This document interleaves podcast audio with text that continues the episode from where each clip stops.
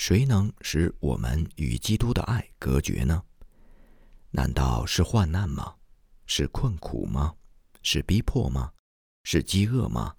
是赤身露体吗？是危险吗？是刀剑吗？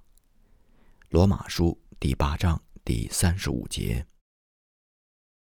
一九零零年的夏天，在山西省，天主教徒比基督教徒遭受了更大的损失。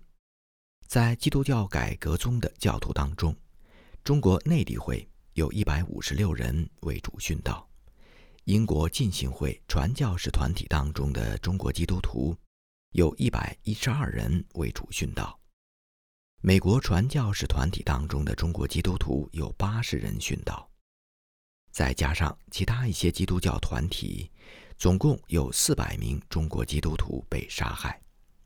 在山西省。另外有许多的基督徒表现出了坚贞，令人印象非常深刻。尤其当我们考虑到下面两个因素：第一，在山西全省境内，如果有任何的基督徒愿意主动放弃信仰，他们就会免遭迫害，不会受到追究；第二，大多数山西的基督徒，他们都是第一代基督徒。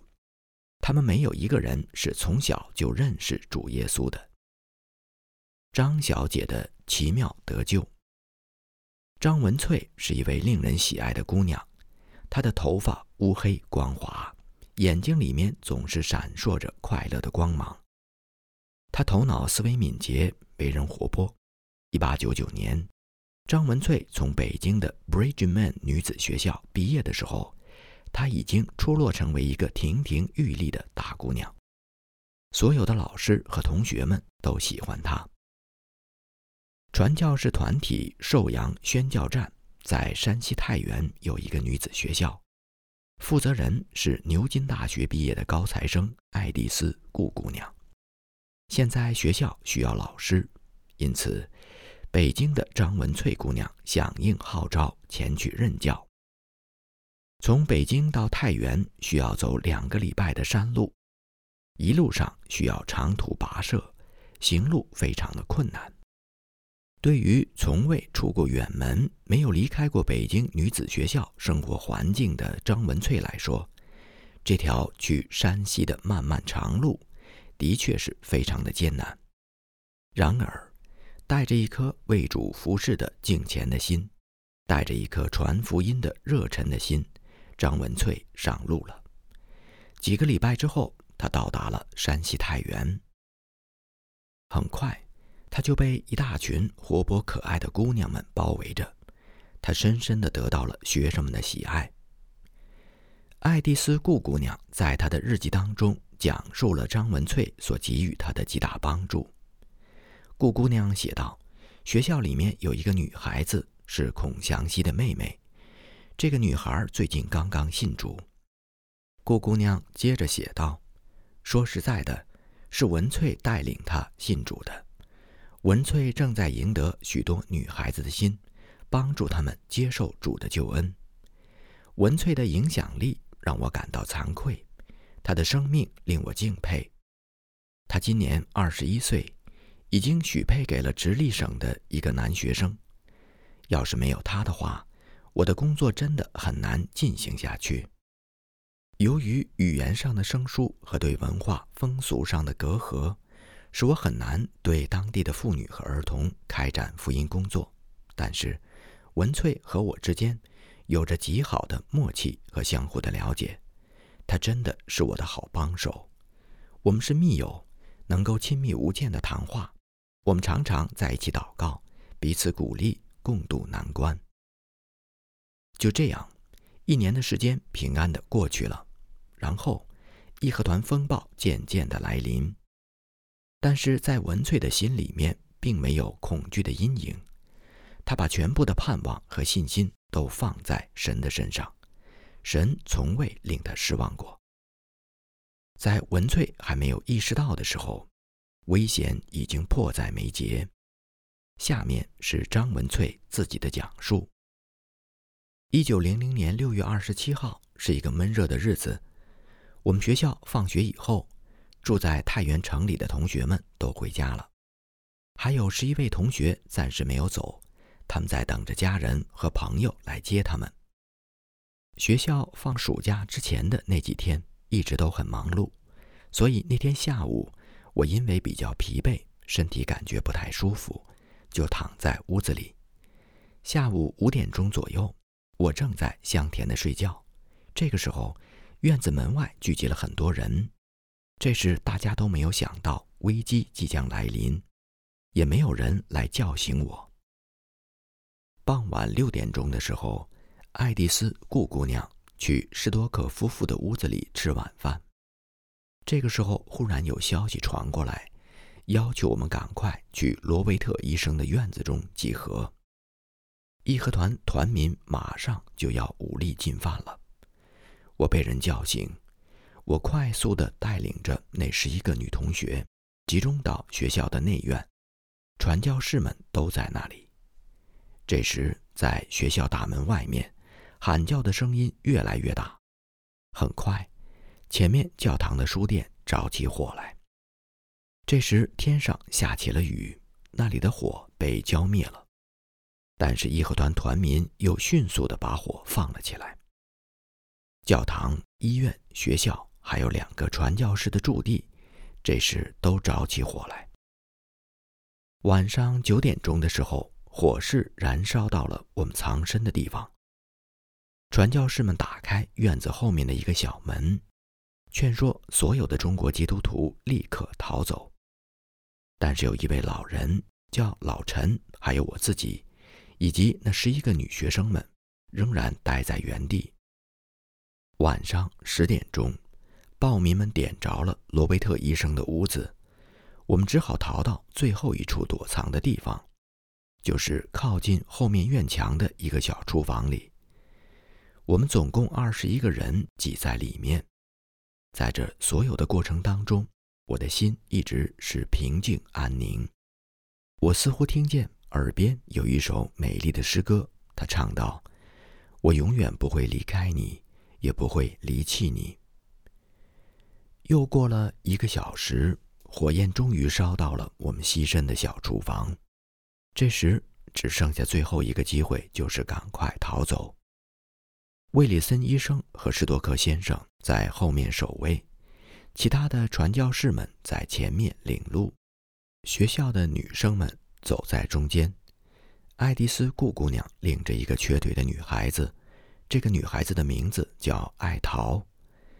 老陈背着一个生病没法走路的女生，那女孩子的名字叫富琼。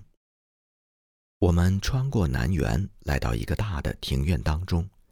没有人拦阻我们，虽然在我们的四围到处都是火焰，然而我们在中间所行走的路是安全的。我们来到一个门口，门外就是街道。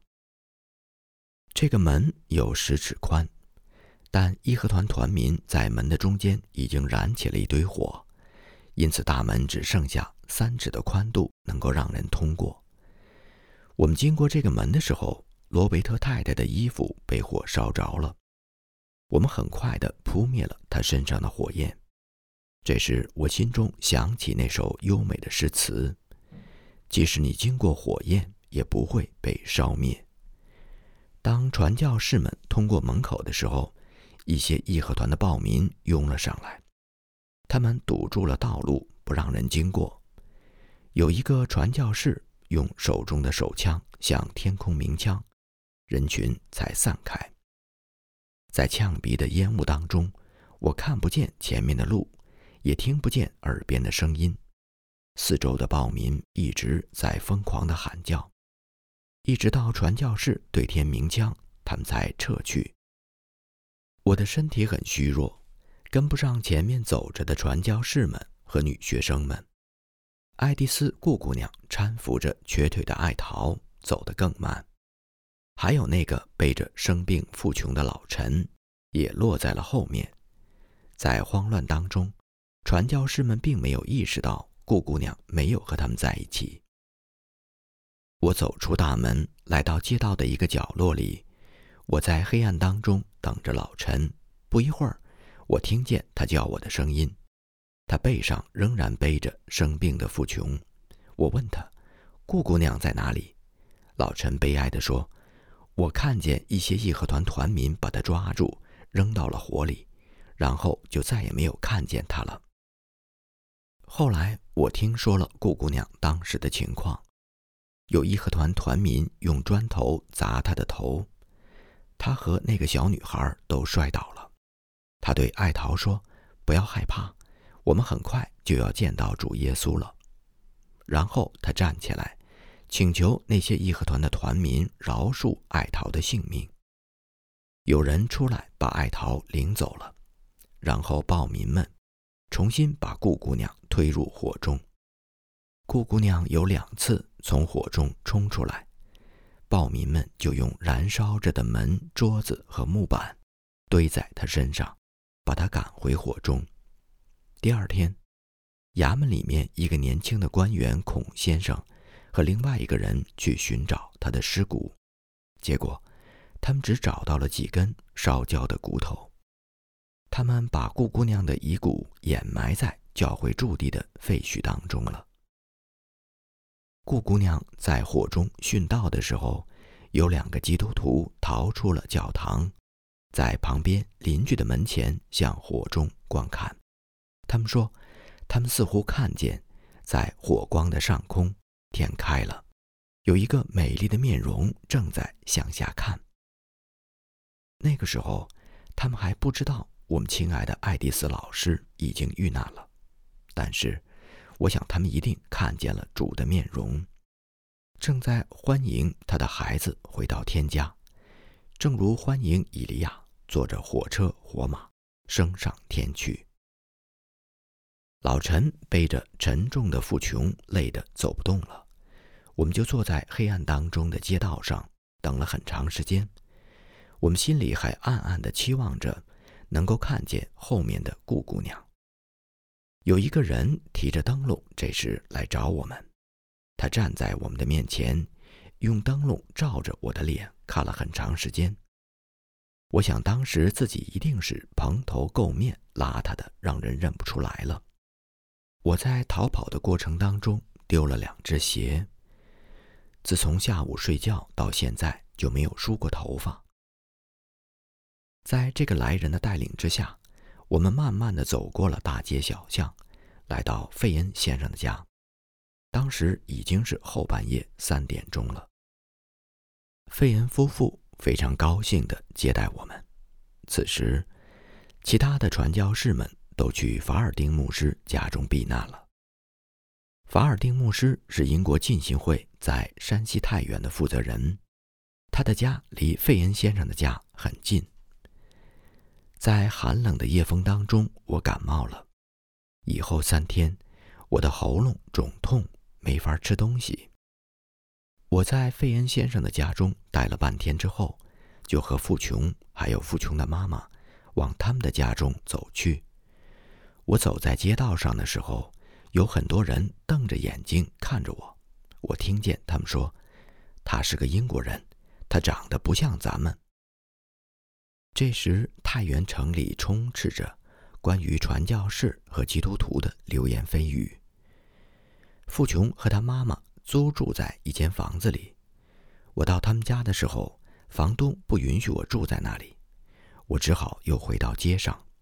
但富琼和他妈妈让我晚上天黑之后再走，因为那样才能安全一些。天黑之后，那位衙门的官员孔先生和另外一位基督徒把我带到城中另外一个人的家里。然而，那个房东也反对我住在那里。七月二号，费恩先生派人把我再次接到他们的家中，在他们家里，他们对待我。就像对待自己的女儿一样，我很不愿意离开他们。三天以后，传教士们从山西巡抚玉贤的衙门那里得到一个信息。玉贤说，如果传教士们愿意搬到衙门附近的某个地方居住，他就能够保护他们；否则，他不能保护他们的安全。传教士们为此很困惑，不知道应该怎么办。我也为此很困惑，但是我想和他们待在一起，无论他们去什么地方。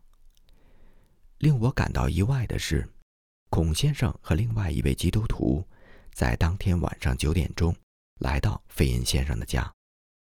尽管我很不情愿，但费恩先生极力的劝说我，让我和孔先生他们离开。我就和孔先生他们一起走了。在我心中，想起神对雅各的应许：“我与你同在，无论你去哪里，我都保守你。”孔先生把我带到一个富有的基督徒朱先生的家里。七月八号，我们听说。所有的传教士都搬到了预先指定的地方居住。第二天，一个年轻的基督徒跑到了朱先生家里，面色苍白。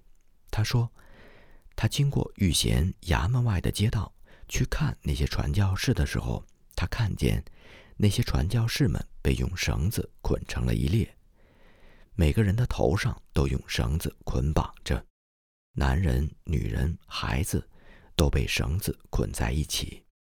年轻人说：“他们一定是要被处死的。这种捆人的方式，就是捆绑死囚的方式。”后来我们听说，就在那一天，巡抚御贤命令残杀了三十六名基督教的传教士，十二名天主教传教士，还有几名中国本土的基督徒。在接下来的连续几天当中，血腥的犯罪和屠杀遍及了山西全省，有许许多多的天主教徒、基督徒被残忍地杀害了。有一天早晨，危难临到了我们。上午十点钟，一群义和团的暴民闯了进来，开始抢劫朱先生家里的东西。我和朱先生的家人。以及他们家中一个姓苗的蒙古老婆婆一起逃走。我们穿过两三道庭院，来到院子的后侧，我们能听见那些暴民在呼喊、打砸抢。我们知道那些暴民很快就要来抓我们。院子后侧没有门，房子很高。朱先生把桌子和板凳堆积起来，帮助家人爬上屋顶。我和苗奶奶则爬到了窗棂上。我们怎么才能爬到屋顶上去呢？幸好，我们可以顺着房子伸出来的两翼屋檐，攀爬到高高的屋顶上面。我们从高房上爬到了相连的几个小房子上，然后又顺着矮墙下来，跳到邻居的一个小院子里。我们就和朱先生全家一起藏在了那里。中午，朱先生的朋友来把他和他的家人带走了。我和苗奶奶被单独留了下来。朱先生应许说，天黑之后他会来接我们。但是，天黑的时候，那个小院子的主人不让我们再待在那里了，所以我们只好走到大街上。我们在街上漫无目的的走着，心里面感觉很奇怪，又很悲哀。这个偌大的城市里，我们无处可去。我只熟悉我们的教会学校。苗奶奶说：“我认识一些基督徒的家庭，咱们去那里看看他们是否还活着。如果还活着，就看看他们是否愿意收留我们。”我们先后去了几家基督徒的家庭，但是都不愿意收留我们。最后，我们来到教会厨师的住处。在他那里，我们给了那儿的房东十文钱，可以在很小的一间厨房里挤一晚。然而，房东不允许我们住到第二天的晚上，而且我们的身上也没有钱了。第二天，苗奶奶说：“咱们去张先生家，也许他会可怜我们，收留我们。”张先生果然愿意收留我们。我们在那儿住了两三天之后，有流言传开，说有一个老婆婆和一个年轻的女人都是基督徒，躲藏在张先生的家里。七月十三号，我们听见有一队义和团来了，但是紧跟在义和团的后面也来了一位衙门的官员。他问义和团：“你们在这儿干什么？”张先生一家是已经遵守官府命令、放弃信仰的基督徒，而且也在庙里烧过香了。他们现在是良民，不许你们去骚扰他家。然后，这位官员拿出一份文件，证明张先生已经放弃了信仰。义和团没有证据显示在张先生家中藏有其他的基督徒，因此他们只好走了。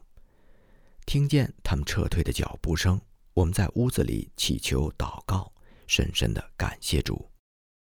张先生对我说：“我带你去十二公里外的一个村子，我在那儿认识一家人，我想他们也许会愿意收留你。”第二天，很早很早的时候，张先生把我藏在一个车里，出了城门。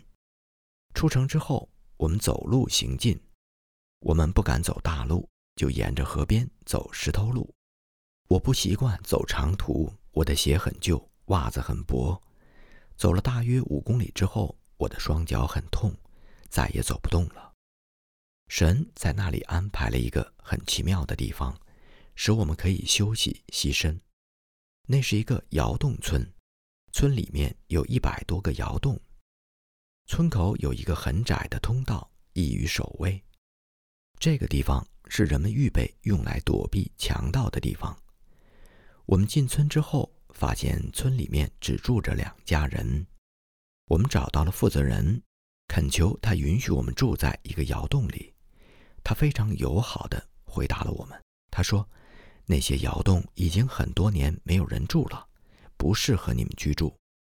你们可以住在我家里，我这儿没有义和团。”这位年轻的女士可以和我妻子住在一起，只等到城里面平静下来以后再回去。我在这个村子里面住了九天或者十天，这段时间，孔先生和其他的朋友们在城里面不知道我的下落，非常为我担心，他们一直在寻找我。最后，他们来到我住的这个奇怪的地方，找到了我。七月二十四号。孔先生带着一辆车来接我，把我接到他在太原府的家中。在这里，我得要讲一讲孔先生的情况。他是神差给我的朋友，曾经多次的来帮助和拯救我。在义和团风暴期间，我在他家中住了八个月。孔先生的年纪大约三十岁，是官府的人，不过。他在官府里面并没有担任什么重要的职务，他经常去教会，是一个真心信从基督的人。当然，他还没有受洗。他有一个相貌甜美的妻子，还有一个两岁的女儿。官府里面的人都知道他学习了很多基督教的教义，但因为他出身官宦，财富很多，而且没有受洗，因此官府就没有追究他。义和团团民曾经屡次的威胁他的性命，然而那些义和团从来不敢侵犯他的家。孔先生对待我就像对待自己亲妹妹一样，在他们家居住的期间，我没有遭受任何的磨难，只是非常思念那些殉道的朋友们，为他们伤心难过。我也非常为我周围那些基督徒所遭受的逼迫而感到难过。我无比思念在北京的爸爸妈妈、兄弟姐姐、老师和朋友们。我想，他们一定在北京都遇害了。我住在孔先生家的这段日子，几乎每一天都能够收听到各种各样的消息，说中国的基督徒所遭受的残酷逼迫，以及在山西一批一批的传教士被屠杀。距离太原六十公里外的太谷，有一个北京来的姑娘叫路德，住在那里。她比我晚一年从 Bridgeman 女子学校毕业，和我一样，她也来到山西，在教会学校从事教学的工作。七月末，有一个人从太古来告诉我说，尽管路德和那里的传教士仍然面临着巨大的危险，但是他们还仍然活着。然而，仅仅几天之后，又有一个年轻人来到我们这里，告诉我们说，他刚从太古教会的地址逃出来。太古教堂和附近的建筑物都已经被火焚毁了，其中的基督徒和宣教士都已经被主殉道了。后来，朝廷任命了另外一个人来代替山西省的巡抚御贤。那个人颁布了告示，命令所有的义和团组织都必须立刻解散。于是，针对基督徒的迫害和屠杀停止了。慈禧太后带着光绪皇帝和整个皇室，从北京逃往西安的路上，在太原府停留了很长的时间。一九零一年一月，我得到了一个大喜过望的消息：有一位山西的基督徒从北京回来。他告诉我，我的北京朋友们都活着，他们经历了北京使馆区的自卫战，都活了下来。长久以来，我一直以为他们都被杀害了，而我是整个北京和直隶省基督徒当中唯一活下来的。我一直也以为北京的传教士们也都被杀害了。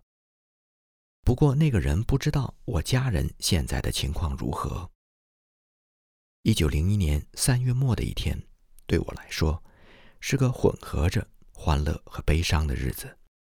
我的弟弟文通被人领到我这里来，他告诉我，我们的爸爸妈妈还有小弟弟，在我们位于北京城南的家中为主殉道了。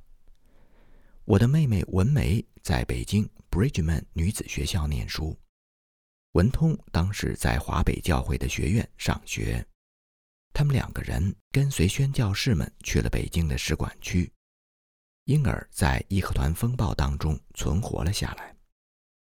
文通还告诉我，在过去的几个月当中，他们一直都以为我已经死了。后来有一个基督徒从山西到北京，他听到有传言说我藏在山西太原一个衙门官员的家里。再后来，一些往返于北京和太原的信使们证实了这个消息。现在令人头疼的问题来了：怎么样才能把我安全的从山西接回北京呢？当时整个山西省到处都是溃逃的清军和匪帮，而德国和法国的士兵正在肆虐着直隶平原。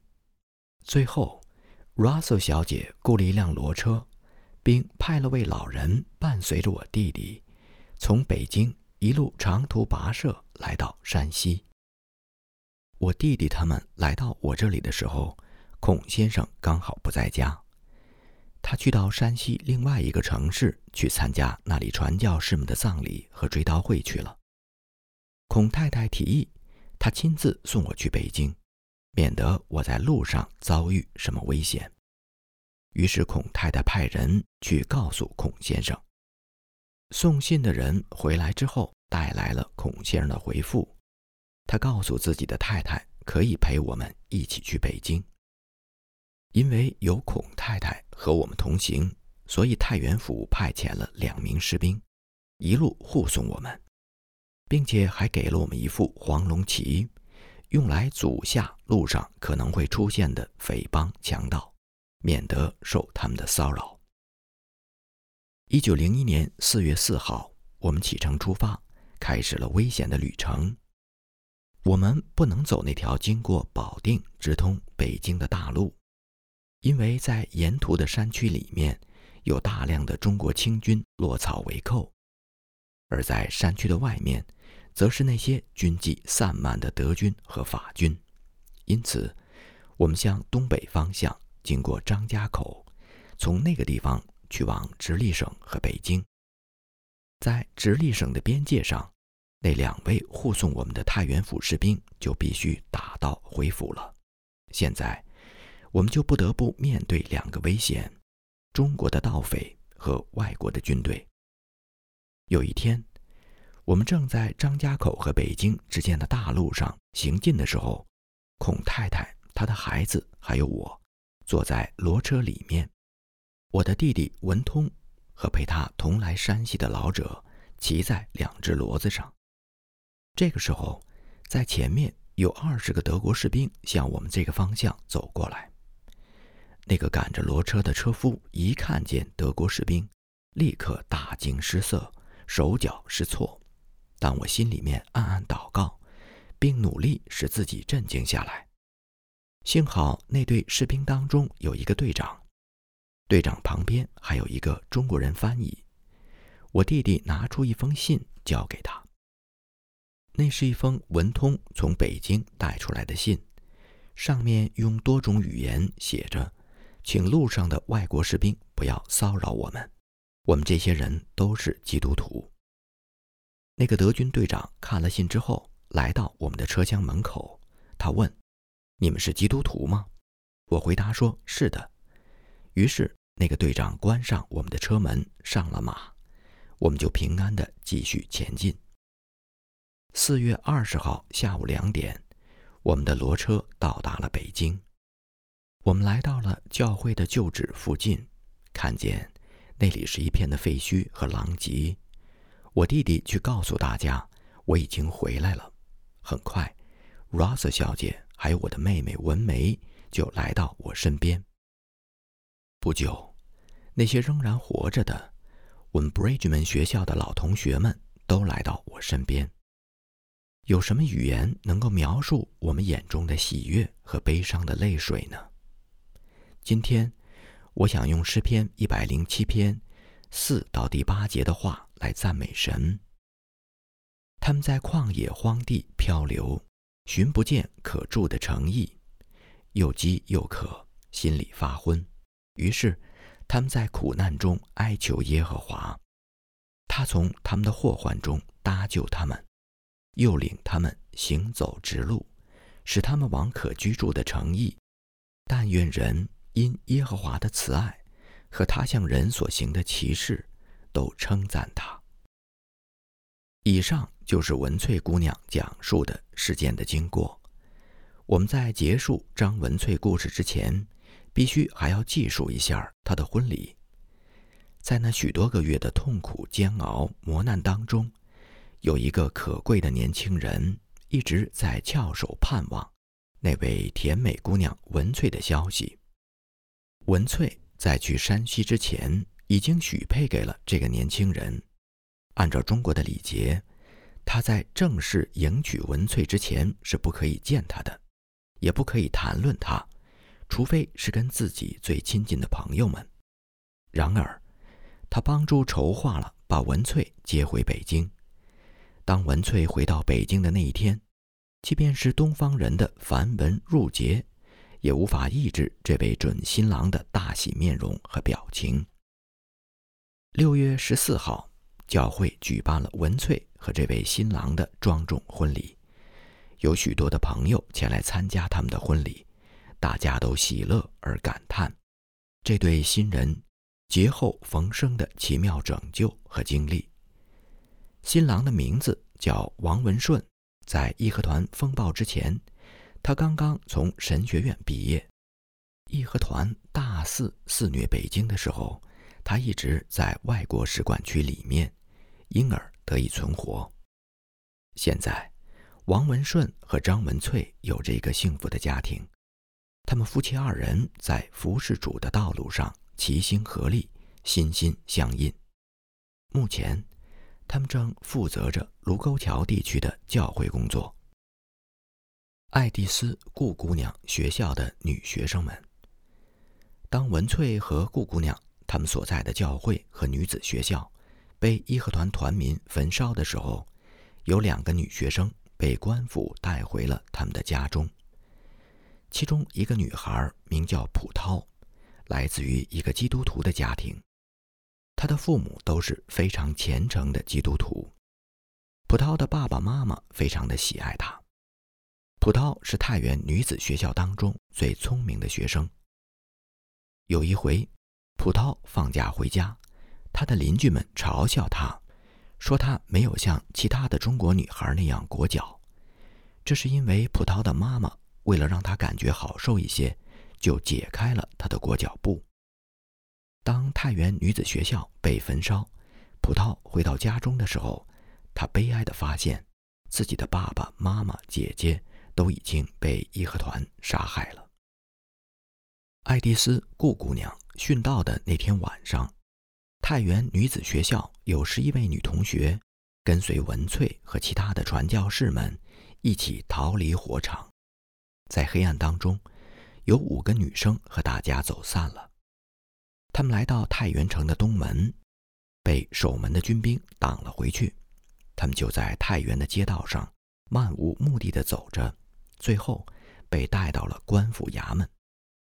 衙门的老爷审问他们说：“你们为什么要跟随外国人当二毛子？”女生们回答：“我们不跟随外国人，我们跟随上帝。”衙门老爷问：“那你们为什么读外国人的书啊？”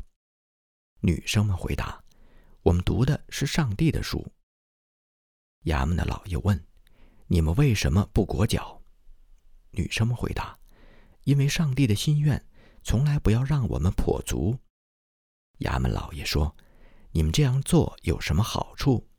女生们回答：“我们得到的是基督的救恩，永远的生命。”于是，这五位女生就被关押在衙门的监狱里。三个月后，衙门释放他们回家了。